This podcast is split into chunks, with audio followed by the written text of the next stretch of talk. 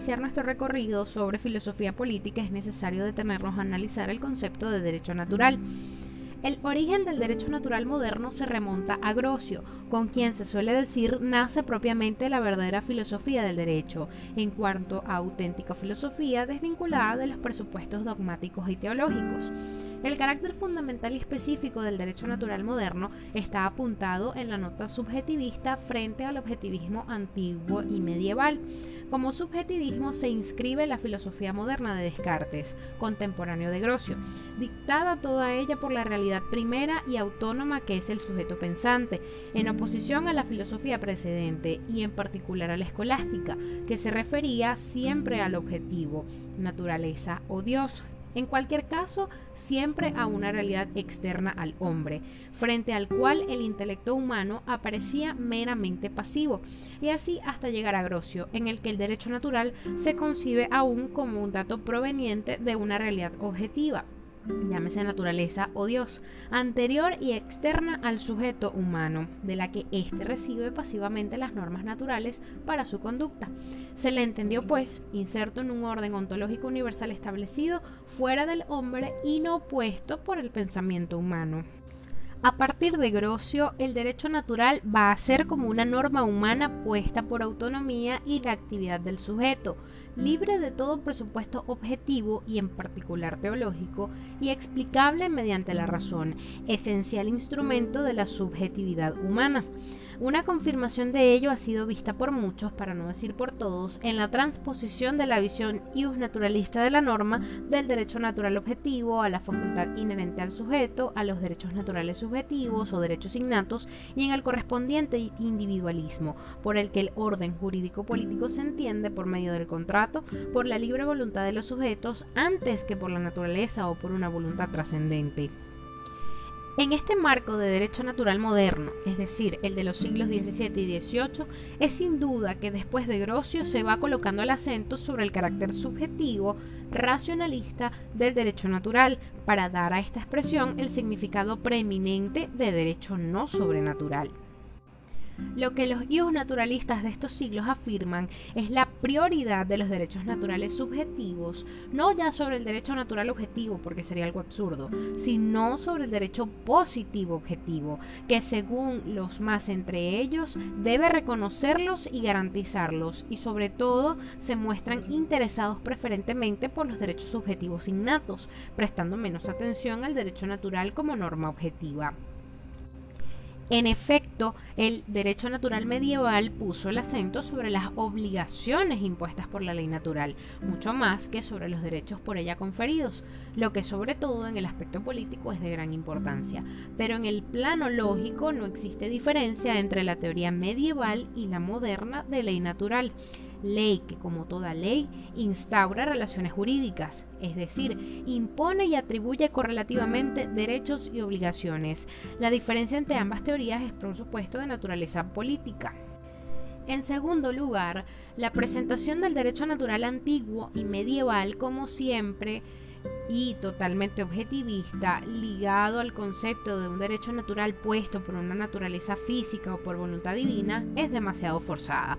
Existieron, como se ha visto en la cultura antigua y medieval, concepciones de derecho natural de toda especie entre las primeras de Ulpiano, continuada por bastantes personas en el medievo, por la cual el derecho natural era un instinto de naturaleza, o la escasamente difundida, tomada de algunos comentarios a las obras de Platón, del derecho natural como justicia cósmica.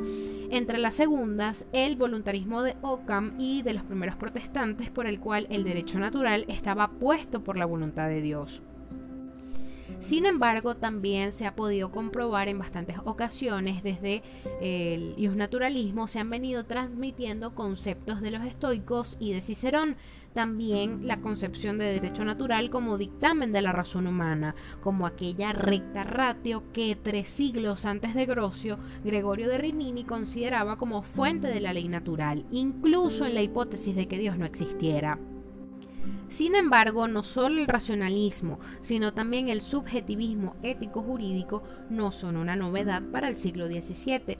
Antes de ese siglo, la fuente de la ley natural se señaló en la razón, y en la razón como naturaleza, algo propio del sujeto humano.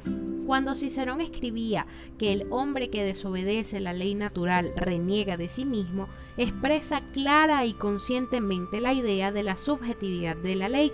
Y Santo Tomás, como se ha visto, al encuadrar la teoría de las leyes en el marco teológico de la suma teológica, no hace sino acoger, transmitiéndolo al pensamiento posterior, el racionalismo y subjetivismo ciceronianos. La prueba de todo esto ha sido el examen a la posición histórica de Hugo Grocio como iniciador del derecho natural moderno. No obstante, también se ha visto que Grocio no hace sino repetir literalmente la doctrina clásica y escolástica, incluso aquellas palabras suyas que fueron siempre condenadas revolucionariamente por ser racionalistas y también por parecer impías, habían sido pronunciadas en forma casi idéntica por los teólogos medievales, quienes en última instancia solo trataron de la teoría de las leyes de Santo Tomás, cuya afirmación subjetivista del derecho natural, que sitúa la fuente de este derecho en la naturaleza humana racional, reproduce letra por letra un aforismo del estoico Marco Aurelio. Del subjetivismo de Grocio se puede hablar de todos los que han entendido el derecho natural como dictamen de la razón y por consiguiente como creación humana inmediata. Incluso se han puesto como causa inmediata y remota a la divinidad, cosa que los ius naturalistas modernos al comienzo, como se vio en Grocio y como se va a ver en Grocio, también hicieron. Por tanto, si Grocio es, como sin duda lo es, históricamente el origen de la moderna doctrina del derecho natural, se hace necesario reconocer que ésta no se contrapone en realidad como una antítesis a la doctrina antigua y medieval, sino que es un desenvolvimiento de la misma que actúa y desarrolla algunos aspectos poniéndolos en primer plano, hasta hacerlos aparecer resaltándolos intensamente como características de una nueva doctrina común al derecho natural moderno y a algunas concepciones de la antigüedad y el medievo es el racionalismo, la concepción de una ley puesta por la naturaleza, por la esencia peculiar del hombre, que es la razón. Dicho esto, ciertamente se podrá hablar de un derecho natural moderno, que es lo que propiamente se da a entender con el término ius naturalismo, como una doctrina, o mejor dicho, como un conjunto de doctrinas característica de una época, siglos XVII y XVIII, ya que en ella el naturalismo racionalista representó plenamente su espíritu en el terreno ético-jurídico, como el racionalismo caracterizó la cultura en todos los demás campos. Los diferentes filósofos, juristas y escritores políticos que en los siglos XVII y XVIII trataron el derecho en el espíritu y con la actitud señalada, inscritos en el derecho natural moderno, se reagrupan en lo que fue y aún es la llamada Escuela de Derecho Natural, cuyo origen se localiza en Grocio. Esta denominación en realidad es impropia y no solo porque son muchas las doctrinas éticas y jurídicas que hacen referencia al derecho natural en todo tiempo, sino fundamentalmente porque los autores de este periodo, que se consideran pertenecientes a esta escuela, se hallaron lejos de formar un conjunto orgánico, presentando fuertes diferencias entre ellos. En esta pretendida escuela se incluyen tradicionalmente escritores heterogéneos, filósofos, juristas, teóricos políticos, un orden de valores filosóficos diverso e ideas políticas a veces antagónicas. Es verdad, sin embargo, que existen ciertos elementos comunes, algunos ya indicados al tratar el tema del derecho natural moderno, que constituyen para la escuela del derecho natural los caracteres más representativos. La mayor parte de los autores, no todos, que la tradición incluye en esta escuela, tienen fundamentalmente en común la posición laica, mucho más que Grocio. Acentúan el hecho de que el derecho natural tiene por fuente la sola razón humana, aunque con frecuencia lo refieran también como causa remota a Dios. Casi todos comparten, fruto en gran parte del espíritu protestante, una actitud individualista, más o menos intensa, que hace prevalecer el interés por los derechos subjetivos que el individuo posee por naturaleza, es decir, derechos innatos, lo que les empuja en muchos casos, no siempre, y también a este propósito es preciso tener presente que entre estos autores, a quienes suele reunírseles bajo la etiqueta de ius naturalistas, las diferencias existentes son igualmente fuertes. a determinar una esfera de libertad en el individuo que, establecida por la naturaleza, el Estado no podrá modificar. Este es el aspecto político de la doctrina naturalista moderna que va a ir preparando ideológicamente las grandes revoluciones liberales, la inglesa de 1688 y la americana y francesa del siglo XVIII el Estado será concebido como una libre y voluntaria creación de los individuos para la protección y garantía de sus derechos naturales, que pierde toda su justificación pudiendo ser modificado o suprimido cuando no cumpla esta función especial. Nos falta, por otra parte, entre los adscritos a la escuela natural, autores que, partiendo de la premisa individualista, llegarán a conclusiones opuestas, es decir, a teorizar el más rígido absolutismo, confirmación de la artificiosidad y carácter abstracto de esta pretendida escuela. No faltan tampoco entre los representantes de dicha escuela autores que, entendiendo el derecho natural voluntaristamente, se remonten al mandato de Dios expresado en las Sagradas Escrituras, o que por lo menos concilien eclépticamente el naturalismo racionalista con el voluntarismo, en definitiva, lo que verdaderamente va a unir a todos estos autores, independientemente de sus posiciones respecto a la religión o a la política, reside en una cuestión de método. Y ese método es evidentemente racionalista. Este carácter del naturalismo del siglo XVII acerca del ideal de la doctrina jurídica de la época al de la ciencia de la naturaleza, que justamente por entonces comenzaba su desarrollo, como en la física había ocurrido con Galileo y con Newton, a la concepción de un universo regido por leyes racionales, formulables matemáticamente, y sobre el mismo modelo, los naturalistas del siglo XVII se van a esforzar en construir un sistema de normas deducibles con una rigurosidad exacta y que puedan constituir un orden racional análogo al de la naturaleza física, tal como lo descubriría y describiría la ciencia. La tentativa de los naturalistas del siglo XVII es efectivamente la más coherente entre todas las que realizaron el ideal que los mismos juristas estaban dispuestos a conseguir, de una ciencia del derecho que tuviese idéntico tipo y grado de rigor y sistemática que las ciencias naturales. Y esto es como el resto de las tentativas análogas que van a fracasar, porque el derecho no es naturaleza, sino obra humana, y por ello historia una ciencia de aquel, si de ciencia del derecho se puede hablar, nunca podrá tener los caracteres de la física, cuyo objeto no es la historia. El defecto capital de los autores de la Escuela del Derecho Natural está en ser muy abstracta y por consiguiente ser antihistórica. La fuente de derecho natural se entiende como una esencia inmutable de la naturaleza humana, perfecta y fuera de tiempo. Las normas que ella dicta ignoran el devenir de la historia y la multiplicidad de los objetos, considerados válidos universal y eternamente. No se detienen en la individualidad de los aspectos singulares de la realidad humana, ni en su modificable o envoltura en el tiempo. Los autores de la Escuela del Derecho Natural carecen, en suma, de un sentido histórico, y mientras de un lado no advierten que las proposiciones en torno al derecho natural, por ellos enunciadas como universales, corresponden en realidad a exigencias éticas, políticas y económicas de su tiempo, de otro están inducidos a dar a su abstracta teoría una justificación pseudohistórica, al reconocer al derecho natural como derecho que tuvo efectivo rigor en los orígenes de la humanidad.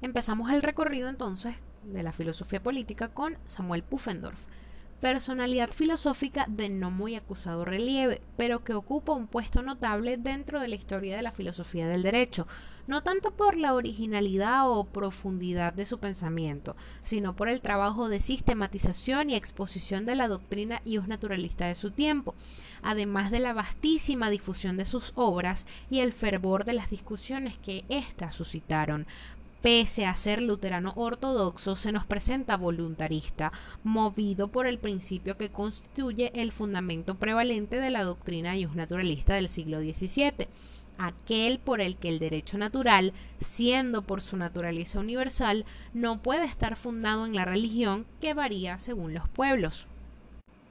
Derecho natural y teología moral, afirma Pufendorf, tienen diferentes fuentes. La razón el primero, la revelación la segunda, y hasta diferentes lugares. El terreno el primero y ultraterreno el segundo. También tienen un objeto diverso acciones externas e internas respectivamente, haciendo de esta diferenciación entre derecho y moral que habrá de consolidarse en el naturalismo del siglo XVIII. Ha sido uno de los escritores más notables en la escuela de Derecho Natural, aunque no introdujo ideas nuevas y originales, pues en realidad su obra fue la antítesis más completa de todas las doctrinas expuestas hasta entonces sobre este particular, con mayor enfoque a las ideas de Grocio y Hobbes. Bajo la influencia del cartesianismo, intentó deducir un sistema completo de derecho natural, basándose en el método geométrico. Acepta de Grocio la idea de que el hombre es impulsado a la vida en sociedad por el instinto sociable, pero que este instinto deriva del interés egoísta del hombre y de la tendencia a la propia conservación. Todo esto bajo la influencia de Hobbes. Samuel desarrolla la conocida tesis del estado de naturaleza, que existió antes de aparecer el Estado, cuando los hombres eran libres e iguales, sin encontrarse sometidos al dominio de otros hombres o de alguna autoridad. Como para Hobbes, también para Pufendorf, el hombre ha llegado al estado social desde un originario estado de naturaleza, en el que se hallaba abandonado a sí mismo de ayuda humana después de su nacimiento, y provisto solo de aquellas dotes del alma y del cuerpo que aún se poseen cuando no se ha recibido ninguna instrucción. Esta mísera y horrible condición del género humano hubiera durado perpetuamente de no haber sido fundados los estados, con todos los honores y ventajas que ello implica. En el estado de naturaleza, los hombres son libres, no están sometidos al mandato de nadie, pero sus derechos se encuentran limitados por los derechos de los demás. Abro comillas. Cada uno es igual al otro, porque no está sujeto a otro ni tiene sometido a otro. Cierro comillas. La ley natural que allí reina no es por ello la pura fuerza como lo era para Hobbes, por lo que el derecho de cada hombre es el de la propia conservación. Independientemente de esto, Pufendorf no sostiene que el estado natural del hombre tuvo absoluta existencia real, no por consideraciones históricas, sino por motivos de orden religioso, que Pufendorf tiene en cuenta por ser pleno observador de las Sagradas Escrituras. La Biblia enseña, claramente, que Adán y Eva y sus hijos vivían en una sociedad familiar organizada. De ella debe concluirse que el estado de naturaleza no existió jamás, ni temprana ni parcialmente, y tampoco que los individuos vivían separados unos de otros, sino en agrupaciones sociales más o menos amplias y por tanto más o menos lejanas del estado de naturaleza puro. El concepto de naturaleza es en Pufendorf algo incierto y aproximativo, y a este respecto tampoco está muy claro hasta qué punto comparte la idea aristotélica de la sociabilidad natural del hombre, vista también en Grocio y de cuándo se adhiere a la hobbesiana idea de la insociabilidad de los individuos antes del pacto de unión. También parece que acoge eclécticamente ambas posiciones tendiendo a conciliarlas. Pufendorf rechaza la tesis de Hobbes de un estado de guerra continuo, afirmando que el estado natural del hombre es el de la paz, que no es instaurada por convenio entre los hombres, sino que reina entre ellos desde su origen. Característica del hombre es la debilidad, que lo coloca en una situación de necesidad, tal que si se concibiese un hombre arrojado a este mundo solo y privado de cualquier ayuda proveniente de los otros hombres, la vida se le parecería como una pena impuesta. Por lo demás, no obstante a la tendencia natural de la paz, no duda en afirmar que a veces los hombres tienden recíprocamente a hacerse daño. De aquí la necesidad de una organización social y política que garantice a sus miembros la seguridad de las confrontaciones eventuales, siendo así la imbricación en Pufendorf de teoría del estado de naturaleza con la del contrato social, según el esquema usual del naturalismo del siglo XVII, subsistiendo así la confusión pues bajo denominación estado de naturaleza se entiende tanto un hecho histórico realmente acaecido mediante el cual el Estado fue creado, o una idea acerca de cómo serían las cosas si el Estado no existiese. Es decir, cuál sería la condición del hombre sin la vida en la sociedad política. La primera fase del contrato social es la unión perpetua de todas las voluntades, de modo que la voluntad de todos acerca de lo que se refiere al fin de la sociedad se convierta en única. Es el pacto de unión que sirve para superar la divergencia de las opiniones individuales sobre los medios idóneos para alcanzar el fin común. Sigue a este el pacto de subjeción, es decir, la institución de un poder que sea capaz de infligir un mal presente y sensible a los que se resistan a perseguir la utilidad común. Con el primer pacto, los hombres ponen fin al estado de naturaleza creando voluntariamente la sociedad. Con el segundo, crean al Estado. Sin embargo, Pufendorf entre los dos intercala un tercero, referido a la forma de gobierno que en el Estado deberá ser instaurada, en el momento en que la sociedad política toma la forma de gobierno que se regirá. Luego de esto es que se tiene lugar el pacto con el que los unos se obligan a tener a su cuidado la seguridad y conservación común y los otros a prestarles obediencia, dando así vida al Estado. Para Pufendorf también es el nacimiento del Estado el que origina el derecho. Es solamente gracias al Estado y a su autoridad que los derechos existentes en la condición de naturaleza, provistos de sanciones únicamente morales o en cualquier caso insuficientes y precarias, se transforman en derechos perfectos.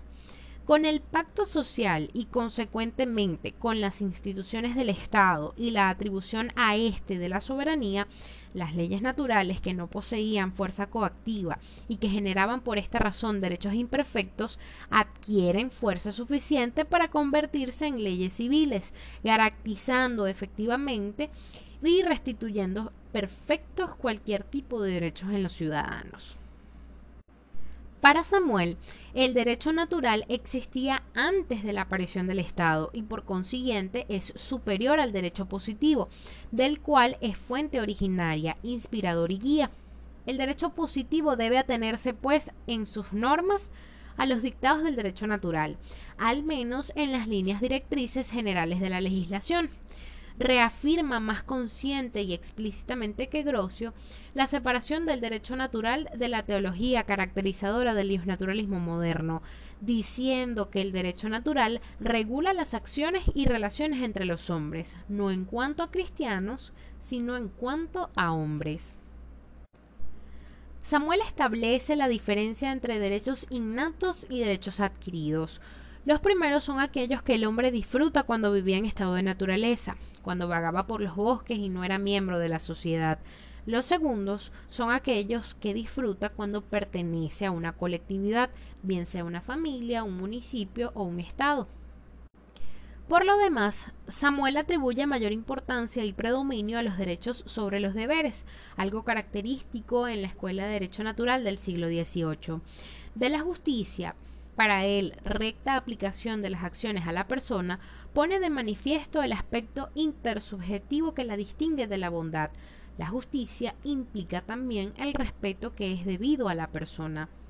Era lo que había dicho antes Aristóteles y repetido Santo Tomás de Aquino, pero Samuel le añade tal definición un matiz nuevo, nada original de hecho, destinada a convertirse en frecuente en todos los ios naturalistas de la época, la distinción entre las acciones debidas en virtud de un derecho perfecto y las debidas en base a un derecho imperfecto. Los primeros son provistos de sanciones, que pueden hacerse valer con fuerza. Los segundos no son coactivos. Los primeros, explica Samuel, están generalmente fundados por un pacto por el que los sujetos se comprometen a una determinada conducta, mientras que las acciones debidas en base a un derecho imperfecto son confiadas a la conciencia de cada uno. Pufendorf persigue otra de las metas típicas del naturalismo del siglo XVII, que también fue perseguida por Hobbes, la construcción de un sistema orgánico y científico de derecho natural. Pufendorf sostiene que éste debe fundarse en una ciencia que posea el mismo rigor de la ciencia de la moral y también del derecho. Instrumento de esta tentativa es la teoría de los entes morales.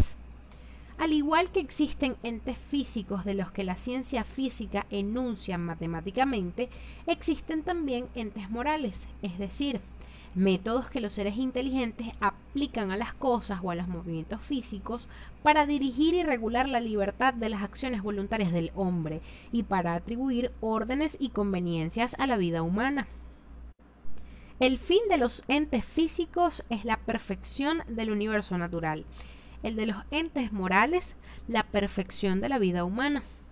Los entes físicos están dominados por la causalidad, los morales por la libertad. Los primeros son uniformes, los segundos multiformes. Y también de los entes morales como de los físicos se pueden determinar las leyes y éstas pueden ser objeto de investigación científica.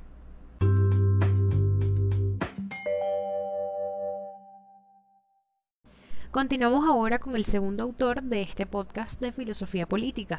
Hablaremos de Hugo Grocio. Nace en Holanda en 1583 de niño extraordinariamente precoz como era, cultivó los estudios humanísticos, dedicándose después a los jurídicos y teológicos. Participó activamente en la vida política holandesa, agitada en ese momento por luchas religiosas. En Holanda en ese momento combaten ardientemente dos sectas calvinistas, divididas fundamentalmente por una interpretación distinta de la doctrina calvinista acerca de la predestinación y la gracia, adhiriéndose Hugo a la fracción en la cual la predestinación no es absoluta y la gracia, aunque necesaria para el hombre, no es imprescindible. Las vicisitudes de su vida, debidas a motivos políticos y religiosos, no cabe duda influyeron en su pensamiento. Ellas le hicieron sentir la necesidad de dar a la humanidad un sistema de normas de conducta, que si bien no pudiera asegurar la paz, al menos pudiera aliviar y limitar la crueldad de la guerra. Esto lo lleva, tal cual su educación humanista le sugiere, a buscar el fundamento de tales normas en lo que el hombre es esencialmente humano y por tanto común a todos lo que la esencia humana participa, es decir, la razón. La norma dictada por la razón no podía ser refutada por ningún hombre, cualquiera que fuera su país de origen o la religión que perteneciera quiso dar al derecho un carácter racional, apartándose de los presupuestos dogmáticos de su época. Con él se inicia la escuela clásica del derecho natural. Grocio quiso darle un carácter racional a las concepciones jurídicas porque era la filosofía de la época a la que pertenecía y porque se dio cuenta que un sistema de derecho internacional como él lo concebía, para que fuese universalmente aceptado, debía fundarse sobre diferentes bases a las que han servido los estados existentes y sus sistemas jurídicos, independientes de concepciones religiosas. Para la época de Grocio, las dos grandes potestades de la Edad Media habían perdido toda efectividad sobre los estados singulares, como era el caso del imperio y el papado, bajo cuya influencia se habían resuelto los problemas internacionales y regulado las relaciones entre los estados. Era preciso otro sistema y otros principios orientadores para establecer las relaciones jurídicas entre los estados soberanos, con territorios definidos e iguales entre sí, al menos jurídicamente hablando. Siguiendo los pasos de Aristóteles, Grocio indica que el hombre es social por naturaleza y que se inclina a vivir en sociedad o en comunidad política. El derecho se muestra racionalmente y no por medio de revelación divina de manera que para hacer posible la convivencia social, el derecho natural es el dictado por la recta razón, que indica que alguna acción, por su conformidad o disconformidad con la misma naturaleza, entraña torpeza o necesidad moral, y por consiguiente está prohibida o mandada por Dios, autor de la naturaleza. En otras palabras, el derecho natural es aquello que la recta razón demuestra que es conforme a la naturaleza del hombre. Por tanto, este es racional, porque no puede sino ser racionalmente concebido, y hace posible la convivencia social que emana de la naturaleza del hombre. Con esto logra una total independencia de sus antecesores de la Escuela Española de Derecho Natural, como Vitoria, Suárez, Soto o Molina, para quienes el derecho natural estaba en estrecha dependencia de Dios. Para Grocio, el derecho natural es universal, eterno e inmutable. Su fuerza derivaría del mismísimo Dios, que no podría cambiarla. Tal inmutabilidad estaría fundada en el carácter inconmovible de la sociedad humana y del instinto de sociabilidad, o lo que es lo mismo, en la naturaleza social y racional del hombre. Para Grocio, los principios fundamentales del derecho natural serían abstenerse de lo que pertenece a otros, conformarse a los pactos y cumplir las promesas hechas a otros, indemnizar a quien corresponda por cualquier daño culposamente infligido y por último, castigar a los hombres que lo merezcan. Tales postulados se acercan a una forma de justicia dada por Aristóteles, bajo el nombre de justicia correctiva, que corresponde al derecho privado, a los derechos de propiedad y a los contratos y su responsabilidad civil por daños y perjuicios. Frente al derecho natural, Grocio reconocería otro derecho, al que denominaría voluntario porque sus reglas no se podían deducir de principios inmutables por simple razonamiento, pues su fuente solo estaba en la voluntad del hombre. Solo en el derecho internacional, cuyo estudio abordó en primer lugar, podía encontrar una combinación de ambas formas de derecho. Para reconocer cuándo una norma es derecho natural o no, Grocio fijó dos métodos a priori, según el cual se reconoce la norma de derecho natural porque ella se encuentra en perfecta concordancia con la naturaleza social del hombre, sin por el contrario es discordante, estamos en presencia de otra norma, y a posteriori, según el cual reconoce como derecho natural toda norma que esté reconocida por justa por todos los pueblos civilizados. Este método, también denominado experimental, es considerado como imperfecto, ya que las normas jurídicas su cualidad es poder ser violadas y no reconocidas. El derecho natural vale por sí mismo, aunque pueda ser violado o desconocido. Para Grocio, el derecho tiene su fundamento en la naturaleza social del hombre y es formulado por la razón en cuanto determina las exigencias de la sociabilidad en la misma naturaleza humana. La sociabilidad es el contenido y al mismo tiempo la finalidad del derecho natural, que la garantiza y desenvuelve en todas las esferas y bajo todas las formas. Grocio, entre otras cosas, define al Estado como una asociación perfecta de hombres libres asociados para gozar de sus derechos y para la utilidad común.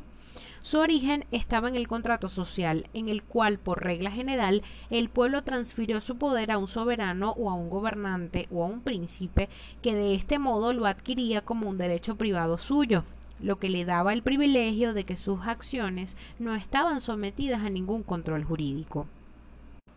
Sin embargo, a los ojos de Grocio, el príncipe estaba obligado a acatar los preceptos del derecho natural y del derecho internacional también. No existía el derecho de intercambiar o derrocar al monarca, en el sistema de Grocio al menos, salvo en los casos de usurpación del poder o de abuso de él. La efectividad de los preceptos del derecho natural quedaban, pues, confiados al cuidado del benévolo gobernante sobre quien, de ordinario, no pesaba ninguna forma de control por parte de sus súbditos. Grocio advirtió una necesidad de normas que definieran jurídicamente las relaciones entre los estados soberanos, sobre todo a la navegación marítima y al comportamiento en las guerras, asegurando la libertad en los mares o determinando sus límites, regulando el tratamiento de los prisioneros de guerras, las condiciones de las poblaciones de los países beligerantes u ocupados, las represalias, el pillaje, las embajadas, los tratados de armisticio o de paz sintió la necesidad de un derecho vinculante entre esos estados soberanos, en los que sus voluntades sean fuente de derecho positivo.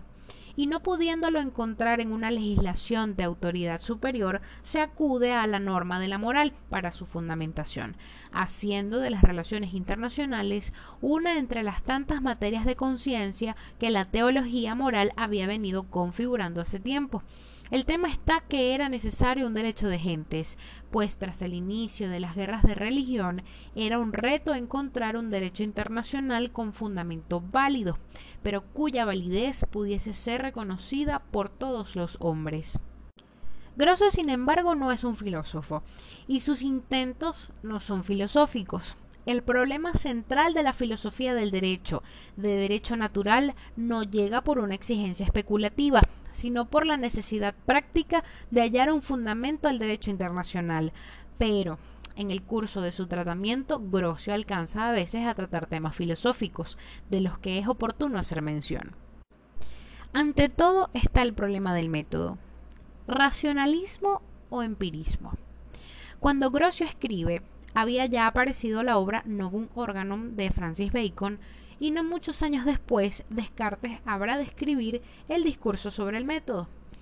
El problema del método de la ciencia dominaba la filosofía del momento y sobre todo el examen en el que habría de liberarse el preconcepto, el dogma, la autoridad, llevando a las últimas conclusiones el gran movimiento de las ideas del Renacimiento, un saber construido con instrumentos puramente humanos.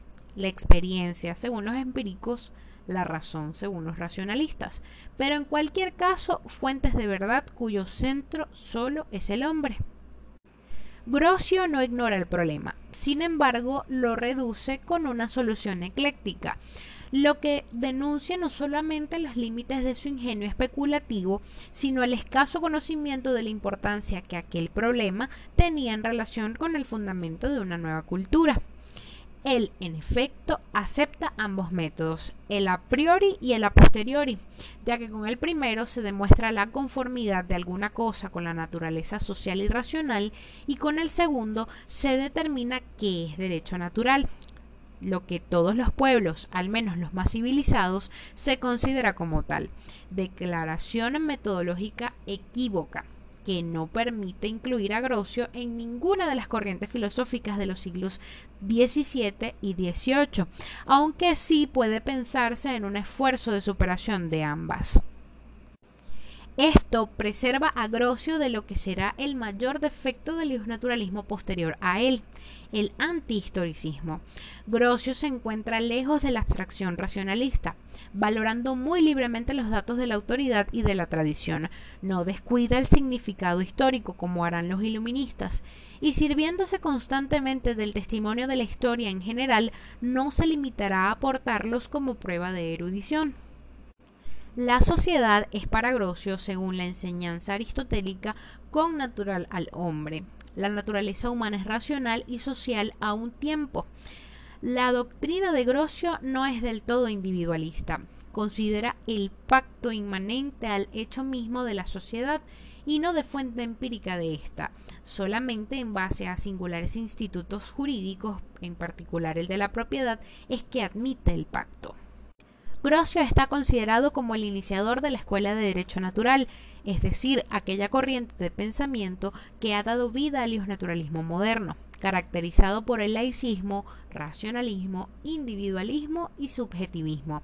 Sin embargo, la obra de Grocio fue rápidamente conocida en un mundo renovado por el humanismo, agitado por la reforma y rico en posibilidades económicas y políticas cual era de los países convertidos en nuevos protagonistas de la historia, como Holanda, Francia, Inglaterra o Alemania, e interpretado en el espíritu de una cultura moderna, como del pensamiento de Bacon, Descartes o Galileo en lo expuesto en su De Iure Belli Ac vio en la cultura del siglo XVII el instrumento perfecto para redimir al espíritu humano de los vínculos del dogma, fundamentando la ética sobre las bases puramente humanas.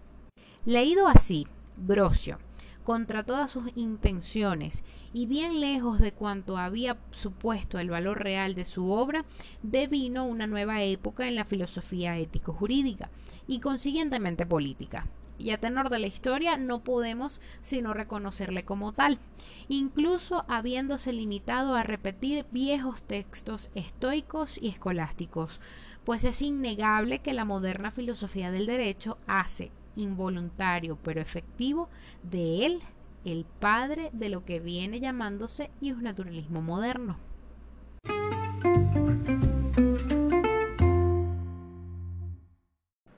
El tercero en la lista de este podcast sobre filosofía política es Juan Jacobo Rousseau. Nació en Ginebra en 1712. Era hijo de un relojero protestante y tuvo una infancia de precoz excitación imaginativa. Después, su vida fue errante y azarosa, con frecuentes indicios de anormalidad. Fue uno de los grandes ideólogos de la Revolución Francesa, aunque se separa de muchos puntos esenciales de los ideales que tienen otros ilustrados franceses, como Voltaire o Montesquieu. Era un hombre tímido, sensible, de carácter sombrío, considerado como padre de la democracia moderna. Su espíritu era complejo y contradictorio.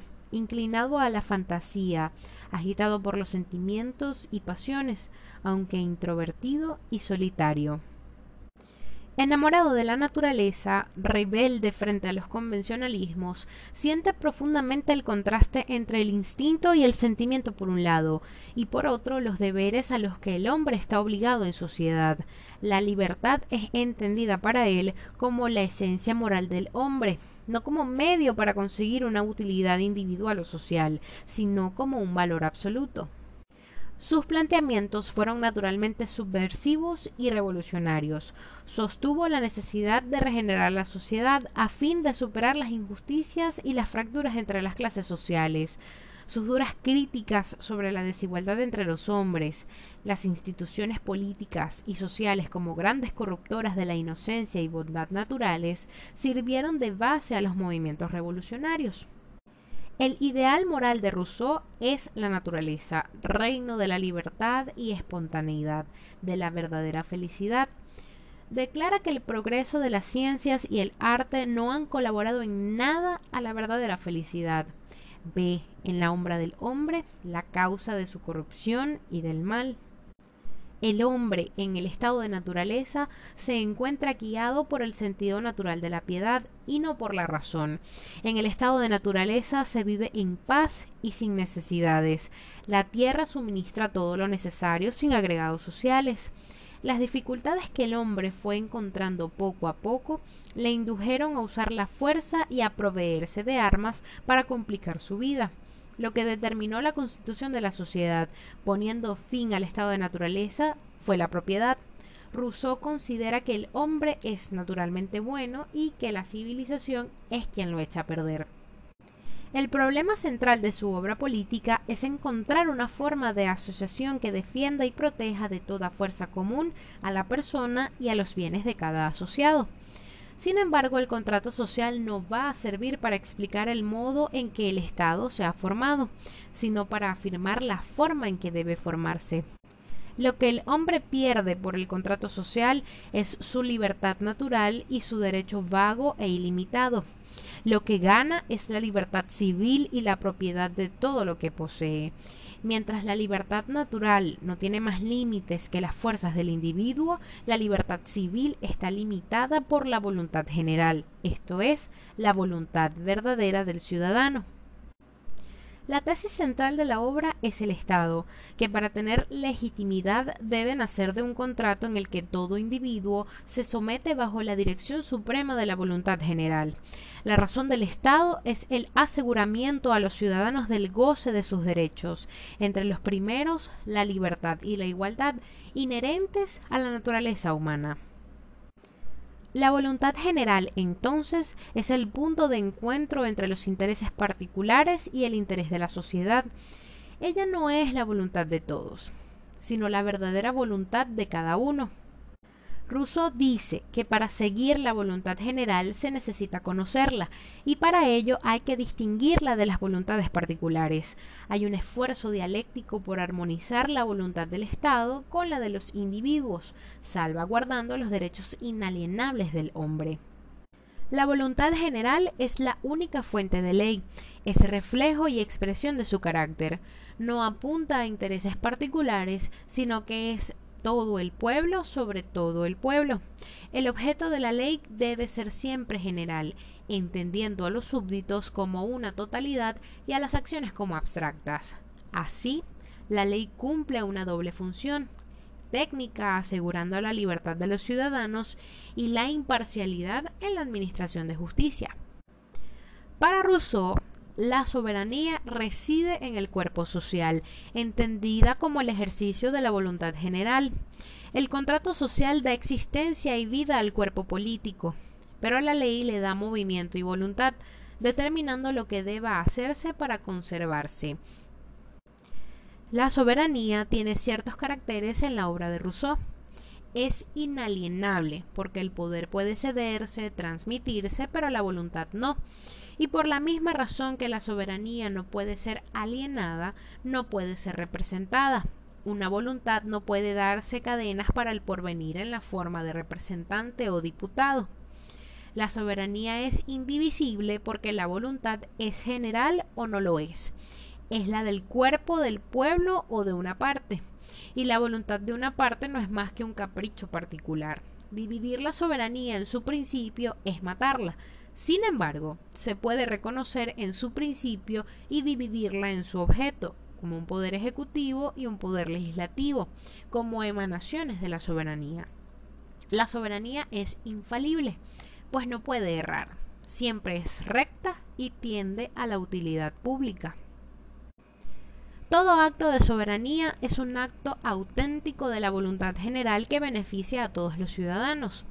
Además, la soberanía es absoluta, pues es la fuerza universal y compulsiva para mover y disponer por parte del Estado de cada parte del modo más conveniente para el todo, y el pacto social da vida al cuerpo político en un poder absoluto sobre todos los suyos, a lo que también puede agregarse que es sagrada e inviolable.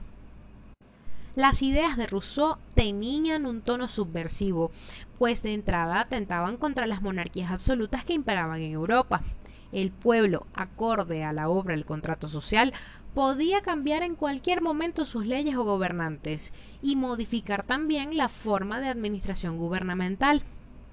Su doctrina era igualitaria, antijerárquica, además de republicana y antimonárquica, pues aunque la monarquía aparecía entre las formas posibles de gobierno, en su concepción los reyes eran simples funcionarios responsables del cumplimiento de las leyes. Dicho esto, el soberano quiere, él es la voluntad general que determina el acto. Pero por otro lado, el gobierno obra, ejecuta por medio de actos particulares ese acto general. Él es y no es otra cosa, la fuerza al servicio de la voluntad.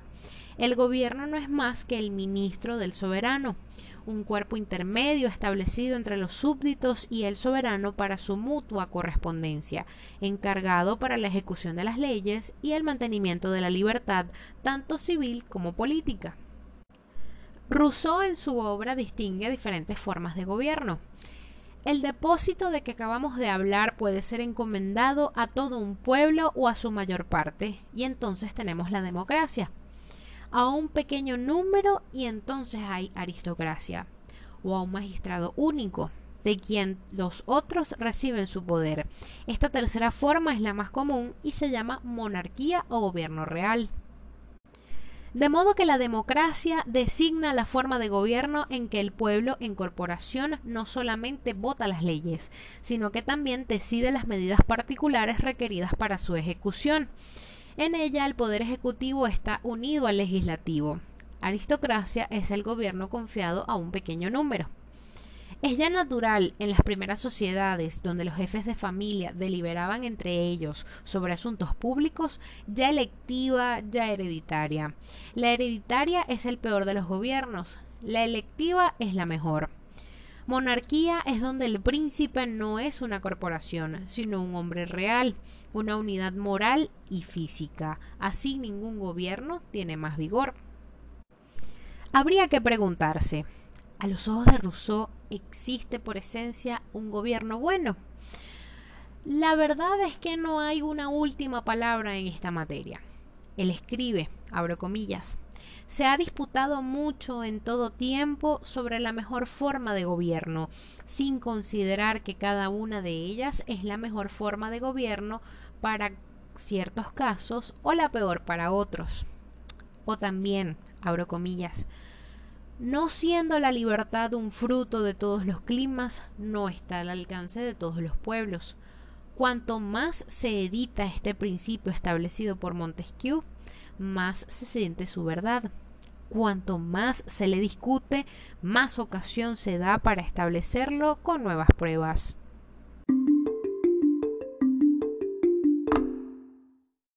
Llamaremos al estrado en este momento al barón de Montesquieu. Nace en Burdeos en el año 1689.